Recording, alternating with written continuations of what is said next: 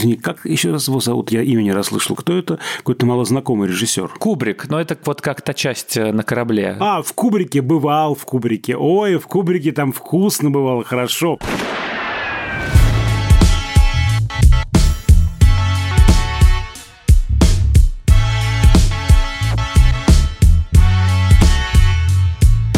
Всем привет! Это подкаст «Кинопоиска. Крупным планом». Меня зовут Дуля Джинайдаров, я редактор видео и подкастов «Кинопоиска». А я Всеволод Коршунов, киновед и куратор курса «Практическая кинокритика» в Московской школе кино. Каждую неделю мы со Всеволодом обсуждаем новинки проката, иногда разбираем классические фильмы, а еще советуем, что посмотреть. Сегодня у нас снова архивный выпуск, и мы медленно, но верно продолжаем заполнять пропуски в серии эпизодов под кодовым названием «Кто есть кто в истории мировой режиссуры». Вот был Тарковский, значит, Балабанов, Тарантино, разумеется, Сергей Михайлович Эйзенштейн. И вот теперь очередь Стэнли Кубрика. Одного из, если не самого величайшего автора мирового кино. Фильмы Стэнли Кубрика смотрели, кажется, все. Его влияние на кино сложно переоценить. Особенно сейчас, когда, казалось бы, прошло 20 с лишним лет после его смерти, и его картины вроде как должны были остаться где-то в 60-х, 70-х, но немного в 80-х. Но удивительным образом его наследие все еще живо. Ну, не прям удивительным, но мне кажется, это важный факт и штрих к его портрету, что он жив не только в учебниках по истории кино и не только в каких-то приемах, которые он придумал, изобрел, а в зрительской памяти. Его смотрят, его до сих пор любят, его до сих пор оценивают, не знаю, на кинопоиске. Все еще можно найти много людей, которые хотят познакомиться с его наследием, и образы из его картин до сих пор цитируют. То есть последний яркий пример — это начало Барби Греты Гервик. И вот эта вот неприходящая актуальность как раз то, почему мы решили посвятить ему отдельный выпуск. Ведь до сих пор, когда мы говорим про каких-то режиссеров современных американских, то очень часто мы используем термин термин «вот это новый Кубрик». Или же, что очень многие режиссеры современные, от Нолана до Вильнева, не знаю, до Финчера, хотят быть как бы новым Стэнли Кубриком. И это какая-то такая вершина, какой-то такой далекий образ где-то на облаке, который не отпускает кинематограф и тех, кто им занимается. Ну и сегодня, когда мы записываем этот эпизод, 26 июля, день рождения Стэнли Кубрика, ему исполнилось бы 95 лет. Я не знаю, когда этот выпуск выйдет и когда вы его послушаете, но вот именно сегодня мы празднуем день рождения великого режиссера разговором о нем. Всеволод, как ты познакомился со Стэнли Кубриком? Вот я не помню вообще, мне кажется, этого момента. Вот у меня не было, знаешь, такого сакрального дня, когда я включил какую-то видеокассету или там пошел в кинотеатр. Это должен был, знаешь, как начало космической Одиссеи. Ты со своими друзьями что-то там копался в пустыне. Тут внезапно огромная видеокассета Стэнли Кубрика черная стоит. Я даже не помню, какой у меня был первый просмотренный фильм Кубрика. Мне кажется, «Доктор Стрейнджелов». Именно поэтому я его и люблю до сих пор больше всего, наверное наверное, да, как-то он мне забрал сразу. А у тебя скажи, что, какой был первый Кубрик? Слушай, мне кажется, что первым Кубриком у меня было «Сияние», и кажется, что это, не знаю, ну не самый известный его фильм, но как будто бы самый, то, что называется, попсовый. Вот. И это как раз было в тот же период, когда я отсматривал всю мировую классику, то есть где-то 15, 16, 17 лет. И я абсолютно точно знал, что мне нужно посмотреть все у него, потому что у него как бы каждый фильм — это великое произведение. Да, проходных фильмов у него нет. Ну, не то, что проходных нету, у него средних нету. У него все великие. Каждая картина — это прорыв. Ну, как правило, в каком-то жанре, жанре, то есть это такой экспериментальный слегка метод, что он создал эталонный пример в хорроре «Сияние», в военном кино «Цельнометаллическая оболочка», в историческом Барри Линдон, в антиутопии, в фантастике «Космическая Одиссея», в сатире комедийной, военной «Доктор Стрэнджел», в пеплуме эпики «Спартак». То есть это что-то совершенно невероятное, вот, вот какая-то мощь. У него есть какие-то начальные картины, которые, может быть, чуть-чуть слабее, но тоже не сильно, потому что, не знаю, «Тропы славы» — это уже очень крутое высказывание антивоенное. И я как раз смотрел в подростковом возрасте, понял, что мне нужно посмотреть все. И мое главное впечатление от того, когда я смотрел, это некоторое разочарование. Сейчас хочу пояснить, что я был потрясен визуальным стилем, потрясен тем, как это сделано, потрясен тем, как это красиво. И я даже сделал какое-то видео с выпускного, где начальные титры появлялись под Генделя, как в Барри Линдоне.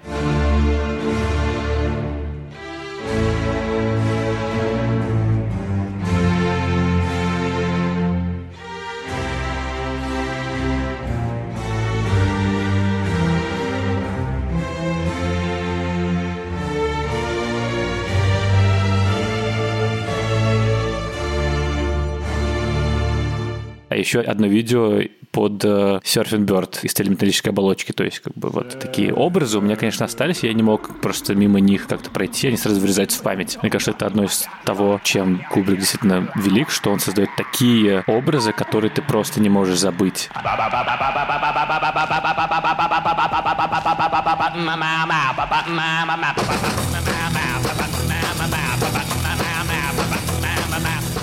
Я смотрел на эти фильмы как действительно серию шоу-стоперов и прикольных эпизодов, и у меня было вот это разочарование, что это все, потому что «Сияние» оказалось не таким страшным, «Космическая Одиссея» оказалась дико скучной. Такое, знаешь, столкновение с чем-то, что ты знаешь, что круто, и ты, в принципе, как бы чувствуешь, что в этом есть какая-то крутость и внутренняя мысль, но при этом тебе нужно какое-то усилие. Вот в тот момент я еще не готов был прилагать усилия для того, чтобы всмотреться в фильм, потому что он от тебя как бы требует такой же работы, чтобы ты к нему пришел, к этому фильму, и оправдал какие-то вот, не знаю, решения, чтобы ты подумал. Об этом я тогда еще не был готов. Я подумал, что это, ну, не мыльный пузырь, вот, я все-таки был слишком образованным и хорошим мальчиком, чтобы всерьез признаться себе, что я что-то не понял в Кубрике, или же что он какой-то недостаточно великий режиссер. Я скорее следовал за мнением из э, путеводителя афиши 365 лучших фильмов. Но просто это как бы мои первые мысли про кино. Они сформированы Волобуевым и Зельвен Зеленским из журнала Фиша и вот этим вот путеводителем, в котором было как раз 365 типа лучших фильмов, выбранные там куча кинокритиков. Короткие рецензии писали про каждый из фильмов, и, собственно, я иногда открывал, выбирал какой-то фильм и его смотрел. И в этом путеводителе было много очень Кубрика. И какие-то мои первые идеи именно киноведческие, они вот оттуда и применительно к Кубрику особенно хорошо ложились, потому что я прям увидел это. Я увидел в баре Линдоне, как ручная камера дрожащая меняется на статичные крутые мизансцены сцена, и это на формальном уровне повторяет путь героя, который сначала поднимается по карьерной лестнице, по социальной иерархии, а дальше опускается. И точно так же и видеоряд. Или же, что вот «Сияние» сравнивалось с машиной, которая не едет, но она не должна, потому что стекла заливаются кровью, закрываются двери, и ты уже не можешь двигаться, потому что тебе очень страшно. Или же, что «Космическая Одиссея», понимаешь, я помню все эти фразы относительно этих фильмов, там было описание короткое сюжета,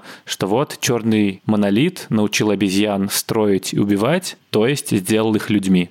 И вот эти какие-то всполохи идей и мыслей — это то, с чем у меня ассоциируется Стэнли Кубрик, потому что я всегда знал, что он нечто большее, чем просто сюжет, нечто большее, чем просто история, нечто большее, чем просто яркие визуальные образы, которые меня очень сильно как так вдохновляли. Что-то внутри него есть. И мне кажется, что это такой как бы на вырост для меня был режиссер, потому что в подростковом возрасте я прям его не очень воспринимал. То есть я читал все эти рецензии, потому что это про цену насилия, вот он нам амбивалентный, вот он не проговаривает слух как нужно. И ты думаешь, окей, что это значит? А вот чуть позже, когда я какие-то фильмы пересматривал или думал про них, или читал про них, то я такой, да, это что-то, что я могу почувствовать. И сейчас уже я очень часто пересматриваю какие-то отдельные отрывки из фильмов Кубрика, потому что я редактор видеоэссе кинопоиска, которые довольно сильно завязаны на всяких приемах, на примерах, на иллюстрациях. И каждый раз, когда мне нужно подумать про какое-то использование музыки или цвета, или камеры, или чего-то такого,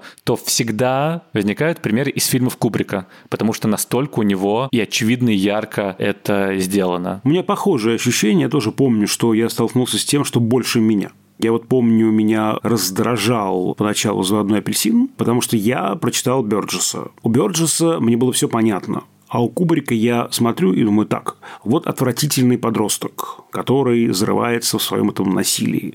Вот его наказывают, и вот э, люди, которые его наказывают, оказываются еще хуже. Да, насилие системное, в отличие от индивидуального, еще хуже, еще страшнее. Так и что же мне получается выбирать насилие индивидуальное, раз второе еще хуже-то?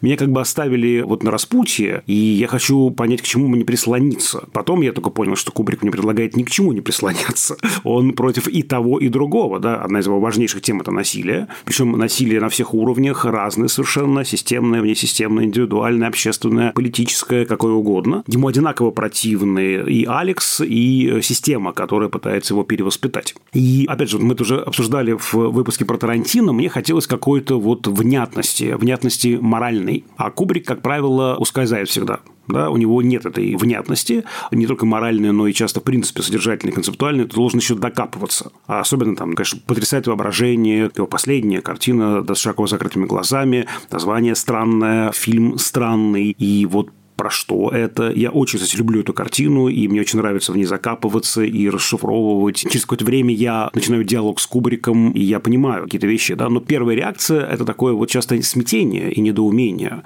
И мне кажется, это важная реакция, когда мы смотрим Кубрика, потому что, правда, или он больше э, нашего опыта, или он просто предлагает нам, как в той же «Космической Одиссее», другой опыт. Давайте вычтем сюжет, давайте вычтем главного героя, и просто вот вы слушаете симфонию, да, вы же просто отдаетесь этому этому потоку, потоку звуков, потоку мелодии, гармонии. Вот то же самое и с фильмом. Только здесь такая аудиовизуальная гармония. Отдайтесь этому. Но мы же хотим ковыряться, мы же хотим еще рационально это смотреть. А Кубрик все-таки, на мой взгляд, режиссер, который во многом задается вопросами о достаточности разума для того, чтобы понимать, как устроен белый свет и человек. И, конечно, в этом смысле Кубрик удивительный. Да, еще, ну, он же ни во что не вписывается. Да. Новый Голливуд, вроде бы, мы его не можем отнести к новому Голливуду, Голливуду, хотя Доктор Стрэнджлов вроде бы какие-то там уже ростки нового Голливуда уже там можно увидеть. Но в целом он и в чистом жанре не работает, он все время сдвигает жанровые границы, и каким-то измом он не относится, да, и вот он в чем-то похож на Луиса Бунюэля, потому что к испанскому кино Бунюэля сложно отнести. Главный испаноязычный режиссер в мире, но у него там испанских картин-то там раз-два и обчелся. Он работает в Соединенных Штатах, во Франции, в Мексике, где угодно, но только не в Испании. Куда его отнести-то? К испанскому кино, к мексиканскому кино. То же самое вот Кубрик, даже вот на уровне национальном, американский режиссер, но сидит в своем Лондоне и, кажется, не вылезает из Англии. Ну, и что, вот куда его упаковать? Да, он такой вот не очень упаковывающийся режиссер, режиссер, который не подвергается такой внятной атрибуции, он все время ускользает. Слушай, а мне, если честно, он всегда напоминал ну не напоминал точнее, а был таким антиподом Альфреда Хичкока, потому что они примерно одновременно. Хичкок уехал из Великобритании в США делать жанровое студийное кино, а Стэнли Кубрик уехал из США в какой-то момент в Великобританию, чтобы там делать не студийное кино. И они в этом смысле противоположности. В какой-то степени, а в какой-то степени просто зеркальное отражение друг друга, что как бы Хичкок, самый известный автор внутри жанра, его никто не воспринимал долгое время как автора настоящего, как человек со своей поэтикой, как человека, который придумал огромное количество приемов и свои темы у него были, а просто что он делал такой жанр. А Стэнли Кубрика очень часто не воспринимают как жанрового режиссера, а только как автора. Хотя он максимально рационален в своем подходе к деконструкции каких-то конвенций, но при этом он работает внутри них. То есть он же на самом деле коммерческий режиссер, по-хорошему. Он невероятно успешный. Типа «Космическая Одиссея» — просто радикальный экспериментальный жест, собрал кучу денег по всему миру. Каждая из его картин — кассовый успех. Он всегда знал точно, что как бы важно зрителю в том числе. Но не на основе фокус-групп, не на основе того, что вот они ждут этого, давайте повторим, а просто он давал им то, чего люди не ждали, но чего им на самом деле было нужно. И в том числе пощечина общественному вкусу постоянная, это тоже про это. Он всегда был актуальным максимально. То есть мы можем воспринимать его фильмы как какую-то вневременную классику, но он всегда был на острие. И когда снимал про ядерную бомбу в середине 60-х, очевидным образом супер в Цайтгайсте, и когда в конце 60-х вот эта вот вся хиппи-тема с New Wave и теориями про сверхлюдей, и он снимает космическую Одиссею, ну и так далее в целом. И «Заводной апельсин» тоже максимально конечно, яркое, актуальное и резкое кино, которое много где запретили. Ну и про Вьетнамскую войну, соответственно, цельнометаллическая оболочка, конец 80-х, когда заново вот этот вот вал после взвода фильмов про войну. Но каждый из его фильмов, в первую очередь, это жанровый эксперимент попытка создать идеальный механизм, идеально работающую конструкцию, которая выполняет определенную функцию и работает в различных декорациях и историях. То есть вот эта вот универсальность, это, мне кажется, то, что меня больше всего поражает в Кубрике, что он может снять и историческое кино, и sci-fi, и хоррор, и, ну не знаю, комедии вроде у него не было. Хотя «Лолита» в отдельные моменты превращается как будто бы в комедийный фильм. Для меня это и есть как бы то, что ты описываешь, все-таки скорее знак именно аутера, большой буквы, потому что он как раз берет с жанром и что-то с ним делает, какой-то сдвиг такой, да, осуществляет. Понятно, что нам Кубрик ловушку такую расставил, он везде разный, правда. Но есть сквозная тема, есть то, что болит у Кубрика, да, и мне кажется, вот очень интересно в этих очень разных конструкциях выискивать то ядро, которое, конечно, как у любого автора, оно едино, оно неделимо. Вот каждый автор, как известно, снимает всю жизнь один и тот же фильм. Просто Кубрика они слишком разные. И очевидно, что у Кубрика это во многом прояснение отношения с культом разума, с культом рациональности. Я ваше, кстати, видео посмотрел про Кубрика с интересом, потому что, мне кажется, точно подмечаете вот эту симметрию, причем и на уровне визуальном, и на уровне сюжетном, эти повторы, вот образ системы во многом начинает раздражать, да, уже в какую-то ловушку превращается, вот бесконечные эти паттерны однообразные в сиянии, да, все вроде бы такое рациональненькое, ты понимаешь, как оно устроено, но при этом это все лабиринт, это все ловушка, это все то, из чего тебе не выбраться. И Кубрик, конечно же, смотрит на это глазами шестидесятника, то есть человека эпохи 60-х. Ты вот правильно говоришь совершенно про New Wave, про New Age, про вот эту систему воззрений, которая за баланс, за рождение нового человека, но не в ницшанском смысле, да, такой сверхчеловек, а это действительно новый человек, которому удастся соединить в себе природное и цивилизационное, разум и чувственное. Да? Вот мне очень нравится в этом смысле говорятся в деталях, и вот мне нравится концепция, которая через детали объясняет всю космическую Одиссею. Вот эта комната, в которой мы оказались в конце, она в таком странном стиле сделана. То есть там такой как бы современный пол, но весь декор – это конец 18-го, начало 19 века, так называемый стиль Людовика XVI. Чем он интересен, стиль Людовика XVI? Он вбирает в себя элементы двух стилей. Стиль Людовика XIV – это такой хрестоматийный классицизм 17 века. Стиль Людовика XV – это, наоборот, рококо, отказ от симметрии, от рационального, все в сентиментальное, в чувственное, вот в ощущение, да, в природу, в какие-то образы, связанные с натурой. А вот уже этот стиль, который мы называем неоклассицизмом, да, или во Франции называется стиль Людовика XVI, это как раз синтез это же очень как раз созвучно Кубрику, то, что он, собственно, и делает. А почему человек оказался вот в этой ловушке рациональности? Опять же, очень, мне кажется, важная идея, и вот, опять же, возьмем самый первый сон космической Одиссеи, тоже очень важное высказывание, да, когда у нас австралопитеки, и вдруг из кости делается инструмент, с одной стороны палка-копалка, с другой стороны палка, которую бьют и убивают. Это же, мне кажется, очень интересное такое высказывание и такая полемическая фраза, полемический тезис. Мы-то считаем, что агрессия – это что-то инстинктивное, что-то внечеловеческое. Быть более человечным, мы говорим, будь более гуманистичным. Так вот, на мой взгляд, Кубрик разводит гуманистическое и человеческое. Он показывает, что агрессия, выросшая из страха смерти, сделала из австралопитека человека. И это, мне кажется, важное высказывание. Кубрик нам говорит, что агрессия – это часть нас. Это то, что делает человека человеком. И вот это признание какой-то вот такой силы внутри, попытка обуздать эту силу внутри каждого из нас, попытка разобраться с ней, не отбросить ее, а вот что-то с этим поделать, это, мне кажется, важно, потому что все как раз антивоенные картины, они ровно про это. В «Космической Одиссее» он зарифмовывает кость, которая стала орудием убийства, и космический корабль, а в цельнометаллической оболочке винтовку и девушку. Они же винтовкам дают имена и вообще обращаются с ними как с девушками. Эта тема, кстати, дисфункции у Кубрика очень сильная, да, это половая дисфункция. Дисфункция связана с семейными отношениями, да, собственно, она в корне войны, как в Стрэнджлове, она в корне семейного насилия, как в «Сияние», она является корнем отчуждения людей друг от друга в картине широко закрытыми глазами. Там не столько дисфункция, сколько зацикленность персонажа Круза на этой сексуальной энергии. И, собственно говоря, вот продолжая эту мысль, да, человек как бы сломан часто Кубрика, он дисфункционален, а машина совершенно. Именно поэтому так его интересует маска ли, кукла ли, машина, тот же Хелл, да, в «Космической Одиссее». Машина совершенно, но и машина, если мы вспомним Хэлла, боится смерти. Вот. И именно этот страх смерти делает ее агрессивной.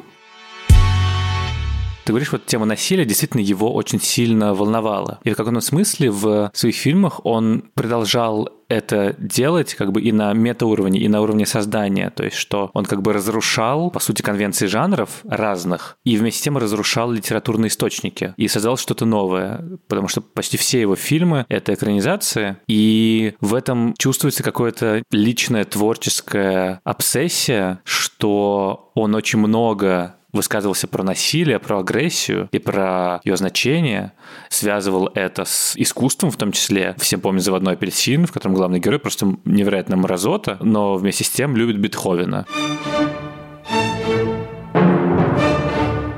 Вот эта вот связь искусства и агрессии и насилия тоже он очень много думал и говорил. И в своем творчестве он точно так же как бы подходил к нему. То есть он был верен себе, что он одновременно снимает про это, и когда подходит к каким-либо другим произведениям, он точно так же как бы их разрушает. Но при этом, разрушая их, он создавал что-то новое.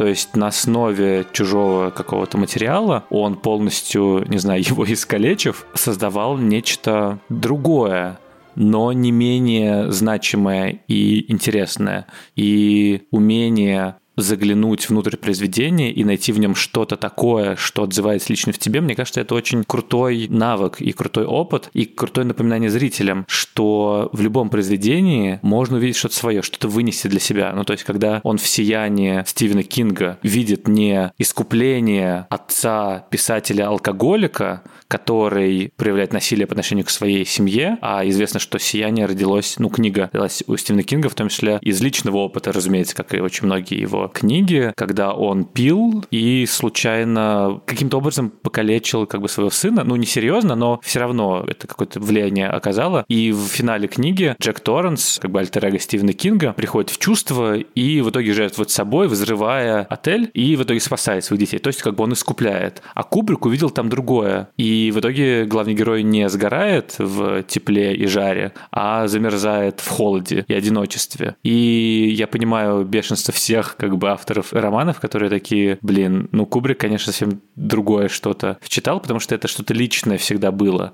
Там у Энтони Бёрджеса, например, тоже «Заводной апельсин» родился из личного травматичного события, связанного с насилием и с э, его женой, а Кубрик поворачивает это как-то очень по-другому, рассказывает какую-то иную историю, как будто бы чувствуя вот эту вот боль внутреннюю и переводя ее в нечто более аналитичное, нечто более холодное, нечто более беспристрастное, но вместе с тем понимая, что эта его конструкция визуальная, она найдет отклик у зрителей. То есть он предлагает зрителю сделать его фильмом на самом деле то же самое, что он сделал с литературным материалом. Найти что-то свое, найти что-то, что откликается, не всегда обращая внимание на то, а что Кубрик имел в виду. То есть вот открытость к интерпретации, она связана не с тем, что Кубрик не понимал, что он хочет сказать. Нет, как раз-таки там все максимально ровно очевидно, и в целом с помощью любой киновической книги или статьи Википедии можно понять, что закладывал Кубрик. Но вместе с тем он всегда оставляет это пространство, в котором зритель может сам решить, а что для него главное, а что он должен как бы здесь почувствовать.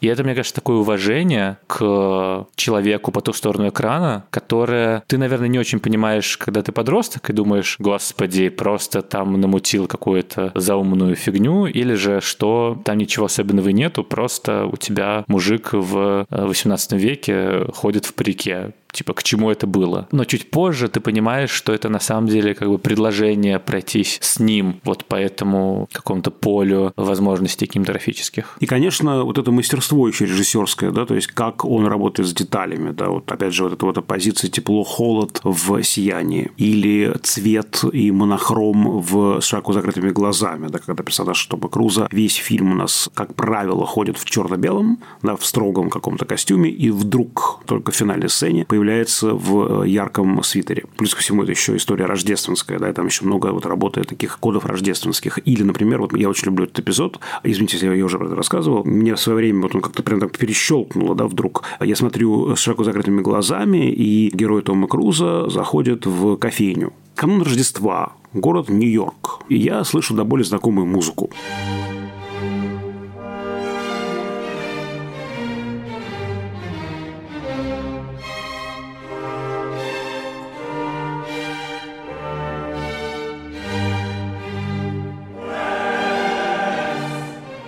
Я узнаю, что это реквием Моцарта. Я все время очень много слушал реквием Моцарта, очень любил это произведение. И я вдруг понимаю, что здесь какая-то ошибка, ну это какая-то глупость. Ну что делает реквием Моцарта, произведение про смерть, про оплакивание, да, про что-то такое скорбное. Что это делает в праздник Рождества или накануне Рождества в кофейне? Ну там должны играть Jingle Bells или что-то в этом роде. Почему там вдруг этот реквием Моцарта? И вдруг я понимаю, черт, это же фильтр, который по-другому вообще позволяет посмотреть на все, что я только что видел. Это же музыка, которая звучит в душе героя Тома Круза. Совершенно очевидно, что это и реальное действие. Это он одержим темой смерти. Это он думает про это. И что он видит? Естественно, он натыкается на статью о смерти героини. И вот эти детали, такие маленькие, казалось бы, незначительные, тем более, что их очень много во всех этих фильмах, они, конечно, ошеломляют. Да, вот тут мне рассказала одна моя студентка, которая приехала из Ирана, что есть такая замечательная концепция концепция одного из иранских теоретиков кино, фильм как ковер. Вот переплетение каких-то образов, линий, как вот таких ниток, да, вот на ковре.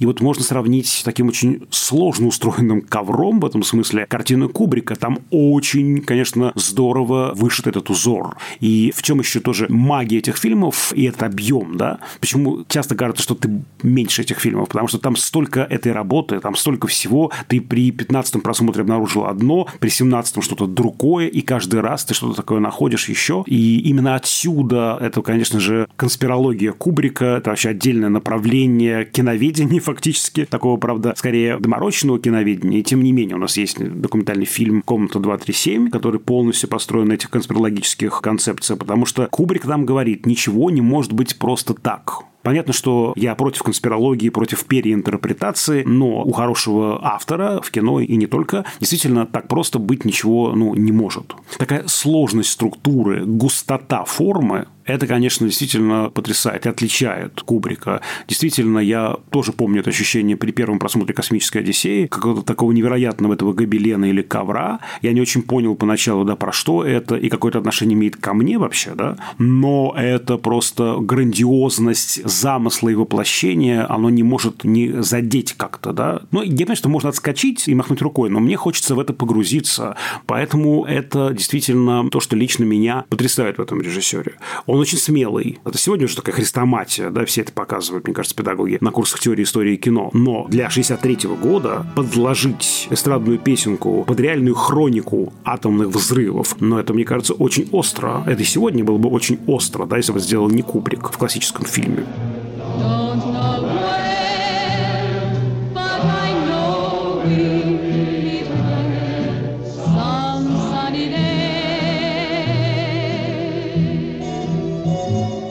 Или там, не знаю, сцена этой оргии в закрытых глазах, да еще и под музыку литургии, которая перевернута была композитором. Да, там столько всего интересного. И, конечно, это вот такой паттерн, да, вот если можно, опять же, с паттерном сравнить, да, с этим вот паттерном на ковре уже в фильме «Сияние», это гораздо более сложно устроенный паттерн, да, который, правда, туда тебя гипнотическим образом засасывает. Ну, и мне кажется, кстати, что вот эта вот смелость и вот это вот яркое внимание к деталям, оно проявляется в том, что что у него какой-то невероятный нюх на яркие образы, на образы, которые ты просто не можешь выкинуть из головы, и в этом как будто бы отчасти заключается причина его актуальности, причина того, что его не забывают, причина того, что он до сих пор является просматриваемым режиссером и до сих пор его цитирует, потому что Кубрика очень легко цитировать, у Кубрика очень много миметичных деталей, которые легко повторить. То есть начинает это склейки в «Космической Одиссее», когда кость меняется на космический корабль, заканчивая заканчивая этим паттерном в «Сиянии» или же музыкальными решениями в «Заводном апельсине»,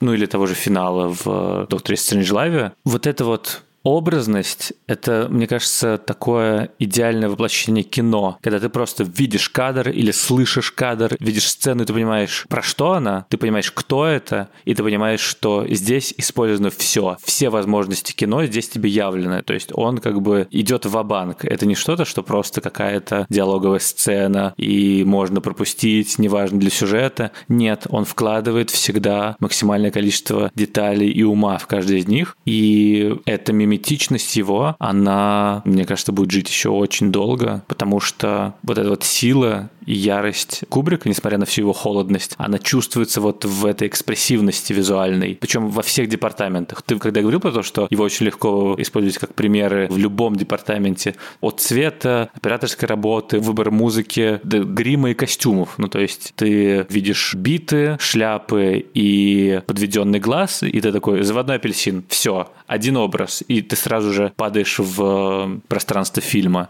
Я не знаю другого такого режиссера, который бы подарил столько киномемов, если честно, как Кубрик. И внутри этого очень еще здорово играться, потому что это как бы еще и шаблон для сцен, они открыты для интерпретации. То есть там нет такого, что это именно про какую-то конкретную сцену в фильме. Это может быть дуплицировано в любых других каких-то контекстах. И вот к этой еще мощи и ярости, о которой ты говоришь, конечно, добавляется его экспериментирование техническое, да, как он интересовался всякими технологиями от стадикама в сиянии до... Это же просто даже сложно представить себе фильм про 18 век. Барри Линдон снимается какой-то космической оптикой, потому что только при свечах, только или естественный свет, или свечи, ну, то есть вот то, что было в то время, да, не может быть ничего, ни одного осветительного прибора, это же просто, ну, уму непостижимо. Вот так он гоняется за этими техническими эффектами не ради эффекта. Там все работает, на самом деле, на сцену, да. Стедикам в сиянии необходим. Идеальное движение, следящее за героями, когда мальчик ездит на машинке, оно необходимо. Ты не добьешься того же эффекта, если используешь какое-то другое техническое средство. Да, без него этого тошнотворного эффекта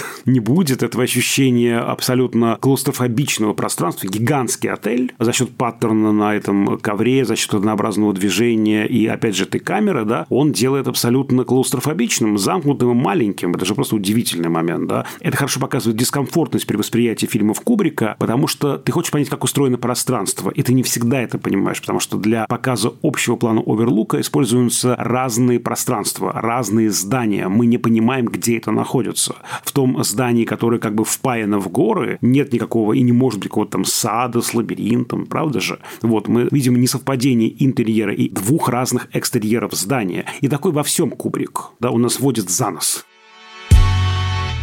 Любимый фильм и сцена в фильмах Кубрика? Вот это так сложно. А знаешь почему? Потому что он, правда, очень такой холодный и умозрительный, и его нужно разгадывать. Любить сложно, да, это правда. Именно поэтому почему-то мне, ну не знаю, это первый мой фильм, видимо, был у Кубрика, если я правильно помню, «Доктор Стрэнджлов», да, он какой-то более живой, что ли, такой, более витальный, там все персонажи одинаково смешные, одинаково отвратительные, да, ну, может быть, кроме этого Селлерса, да, англичанина. Пусть будет микросцена, когда советский посол Десадецкий с помощью то ли ручки, то ли зажигалки, я уж не помню чего, делает тайные фотографии, а его на этом ловят, и он как ребенок обижается, что его поймали. What is going on here? I demand an explanation. This clumsy fool tried to plant that ridiculous camera on me. Yeah, you bet your sweets, Mr. Commie. Look at this, Mr. President. This lousy commie rat was taking pictures with this thing of the big board. Mr. Ambassador. this clumsy fool attempted to plant that ridiculous camera on me. That's a damn lie. I saw him with my own eyes. А у тебя что? Слушай, у меня нету любимого фильма. Я, мне кажется, ни один из его фильмов не люблю. Удивительно, на самом деле. То есть, как-то простых режиссеров мы более-менее как-то можем понять, а тут, ну а как ты можешь любить? Я знаю, что вот у меня папа Спартака любил. Вот, ну, потому что его в Советском Союзе показывали, мне кажется, и там он в другом контексте совсем существовал. То есть это такой, типа, эпик с Кирком Дугласом. Поэтому нет, я отказываюсь выбирать. А любимая сцена есть. Сцена дуэли из Барри Линдона, финальная. Просто невероятно. Там весь фильм довольно такой ровной исторической драмы. Особенно в 16 лет ты думаешь, окей, хорошо, просто смотрю великое кино, там что-то происходит. Но в финале дуэль между главным героем и его пасынком с такими редкими аккордами, вот опять же, заглавной темы от Генделя.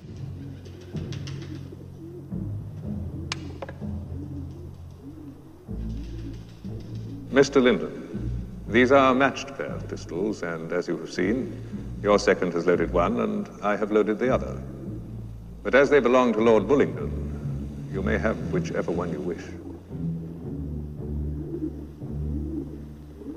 то, как меняются общие планы, средние, то, как выстраивается напряжение. То есть это короткий по сути, метр, короткометражный фильм внутри фильма, который существует вне литературного материала. Там нету диалогов почти. Там есть только геометрия, только актеры, только повышающее напряжение, и ты все понимаешь про этих героев, ну, во многом потому, что у тебя до этого было уже два часа фильма, и их отношения выстраиваются. Ты все понимаешь про то, что происходит здесь и сейчас. И это какое-то такое невероятное погружение внутрь сцены, когда ты просто сидишь и не можешь шелохнуться. Причем там как бы нет ничего особенного, там нет никаких эффектов, там просто выстроена мизансцена, звуки, актеры и смена крупностей, смена кадров, смена планов, а не оторваться такими простыми средствами. Я сейчас вспоминаю сцену, которая меня тоже потрясла в свое время. Это финальная сцена цельнометаллической оболочки. Когда американцы входят в некое здание, им нужно обезвредить снайпера и это здание с какими-то столбами или даже колоннами. Там где-то по периметру очень симметрично что-то горит, похоже на какие-то костры или даже жертвенники. И ты понимаешь, что это не просто какое-то руинированное здание, это храм войны метафорический. И все они на самом деле жертвы бога войны. И дальше мы видим, кто этот снайпер. И дальше они обсуждают этого человека. И вот там на общем плане нам показано, что этот человек меняет положение, нога у него шевелится, там что-то еще там да, происходит. И он все это слышит. И это все очень сильное впечатление создает. Они обсуждают еще живого человека как мертвого, но он еще жив. Это, конечно, страшный текст, да, шут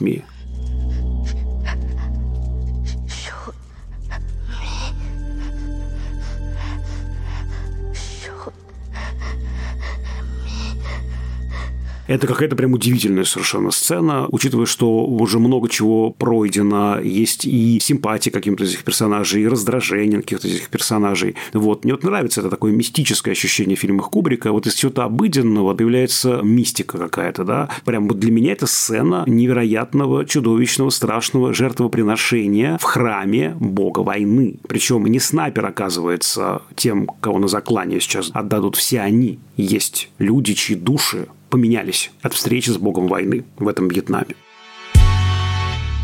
Про Кубрика, конечно, можно говорить бесконечно, ну, то есть закапываться в детали, в конспирологические теории, но мы не будем, в том числе потому, что очень много уже есть всего про Кубрика, невероятное количество исследований, книг, возможно, самый исследованный режиссер в истории, в том числе потому, что, конечно, очень благодатный. Хочется оставить вас наедине с этим режиссером, ну или с проводником, может быть, кто-то из наших коллег. Есть замечательная статья Нины Цуркун в рубрике на Арзамасе «Как начать смотреть». Есть видеоэссе, о котором я уже упоминал, который сделал Даулет и его коллеги. А даже, может быть, действительно и без проводника наедине. То есть вот в этом каком-то сложном пространстве нужно оказаться одному хотя бы на время, да, и прочувствовать это. Но попробуйте не замерзнуть в этом лабиринте, вот, а все-таки выбраться из него и понять что-то про себя.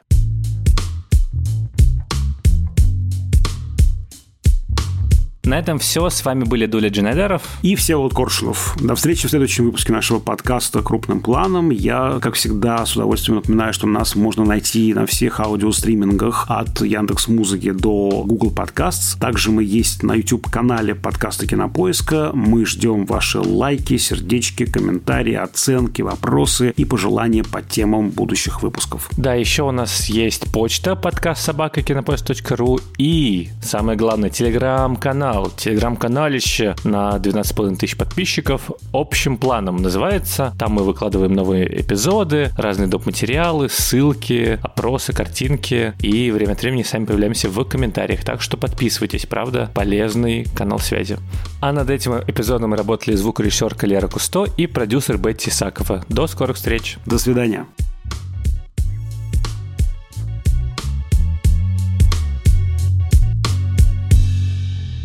Да, кстати, про стили и направление. У нас же там есть рубрика «Списки от Коршунова», которая вот, значит, никак не закончится. Я там выкладываю списки фильмов разных измов. От киноимпрессионизма 20-х во Франции до российской новой волны начала 21 века. Поэтому, если вам интересно, можете по этому хэштегу «Списки от Коршунова» посмотреть все те направления, в которые не вписался Стэнли Кубрик.